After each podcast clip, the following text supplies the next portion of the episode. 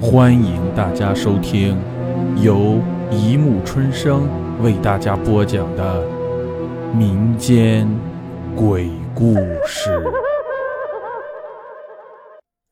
第七十六集：学生寝室。十点半的铃声已过，校园里变得一片漆黑。值班的老师早已进入了梦乡。不知不觉，我从睡梦中醒来，有种想上厕所的感觉。我拿起身边的手表看了一下，已经快十二点了。我揉了揉朦胧的双眼，披了件衣服便出门了。我们寝室在四楼最左侧，而厕所在二楼最右侧，所以要走很远。我摸着冰凉的扶手，沿着楼梯一步步走向二楼。我无精打采地来到二楼，放眼望去，走廊里一片漆黑，只有几缕月光透过窗户，把我的影子拉得很长。我不禁打了个寒战。我紧了紧身上的衣服，谁这么坏呀？把走廊的灯都关了。我自言自语，想打破这可怖的寂静。我向厕所走去，顺便打开了墙上的灯，而走廊的尽头，在这一亮一暗的对比中，显得更加漆黑，更加遥不可及。我的心跳越来越快，我咽了口唾沫，生怕心从口中跳出来。我加快了脚步，还好。终于到了，我松了口气。刚要推开厕所门，该死，这门怎么锁死了？我环顾四周，想回寝室，可是实在忍不住了，无奈我只好去室外的厕所。刚推开门，一阵寒风便向我吹来，我犹豫了一下，还是出去了。硕大的操场静得吓人，只能听见晚风吹动树叶的哗哗声。我睁大了眼睛，边走边看四周，可这周围除了黑就是黑，甚至连厕所的影子都看不到。我靠着时断时续的月光，靠着感觉向厕所走去，离厕所越来越近了。甚至可以看清厕所了。刚要进厕所，突然，我感觉刚才回头的一刹那有个黑影。虽然今天夜里很冷，可我还是惊出了一身冷汗。我慢慢的转过头去，突然发现，在离我大约十码的小木桥上有一个黑影。刚来这所学校时，我就很不明白。为什么要在厕所旁边种那么多的树？而前一段时间学校整修时，又在这小树林里修了半米高的栈桥。此时此刻，我真是恨透了学校。我脸上早已布满冷汗，我想跑，可是不知怎么回事，腿根本不听我的。而且还在一步一步向那个黑影靠近。九米，八米，七米，三米。我已经可以看清，那确实是一个人。不，还不能确定是人。随着我的一点一点靠近，那个黑影好像也看见我了。我努力控制自己，不要再动了。我壮着胆子问：“嗯嗯，那那有人吗？”只见那个黑影突然回过头来，我吓得撒腿就跑。我终于看清了，那不是个人，是个鬼。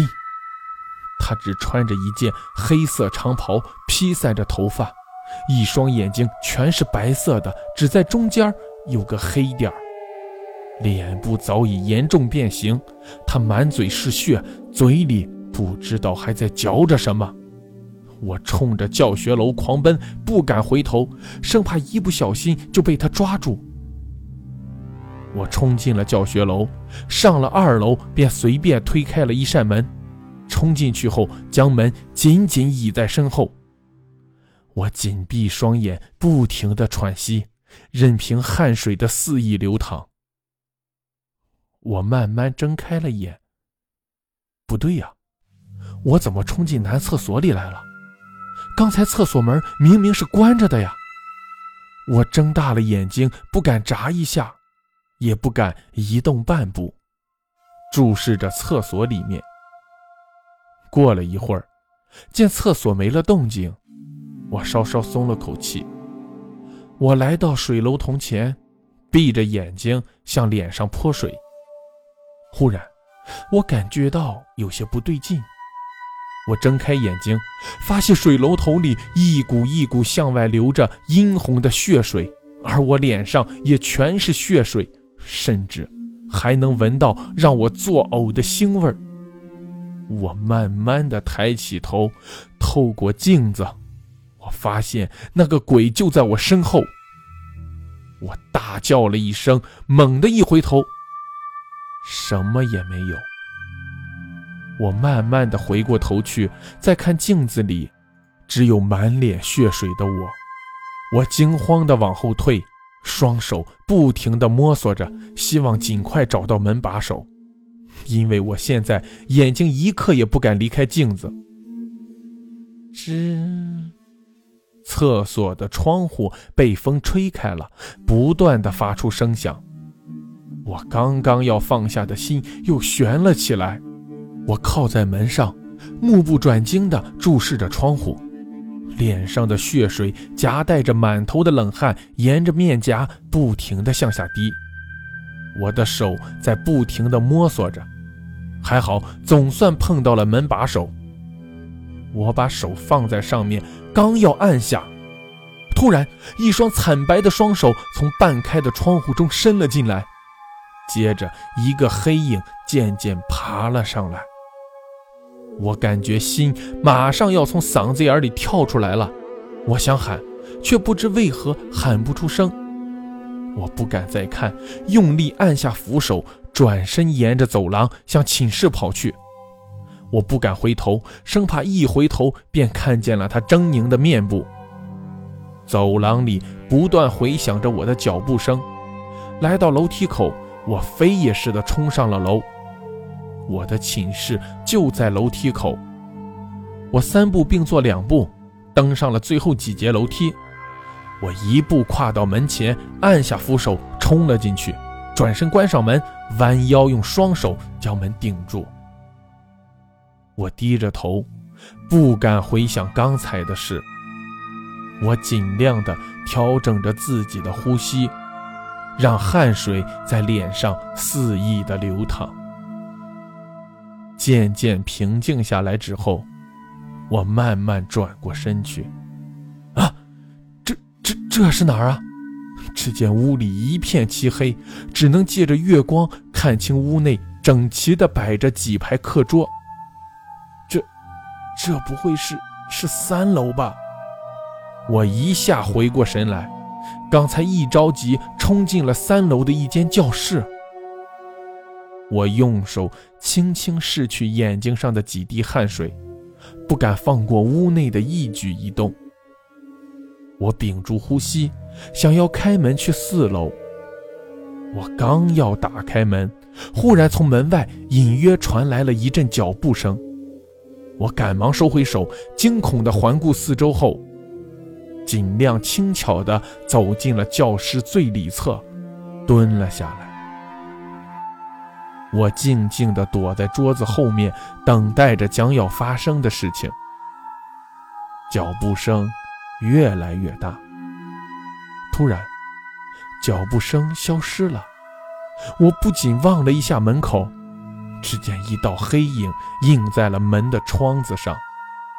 我赶紧缩回头，不断地喘着粗气。我目不转睛地注视着门口的一切。门。被轻轻地推开了，一个人影射了进来。我的心跳更快了，似乎可以用耳朵听到。只见他一步一步向我走来，走近了，我才发现这个人双脚着地，很稳健。可是以前不都是说鬼是飘着的吗？还没等我仔细琢磨明白，那个人影已经走到了我的跟前。现在已经顾不了这么多了，我心一横，鼓起勇气，一下子站了起来。唉，原来这个人是值班老师。你你在这干什么？我我我我上厕所走错路了，我稍稍喘息了一下，什么脑子，梦游啊！快回去睡觉去。我被老师揪了出来，老师锁上门，便向值班室走去。看着老师的背影，我忽感觉不对劲，因为刚才在室外那个人绝对不是人。我慢慢向寝室走回去。我越走越快，越走越快，拼命地往楼上跑起来。到了，到了，这会儿绝对不会错了。我一个箭步冲了进去，将门锁了起来。寝室里的其他人还沉浸在梦乡中。我拉了拉门，确定已经锁好了，才上床睡了觉。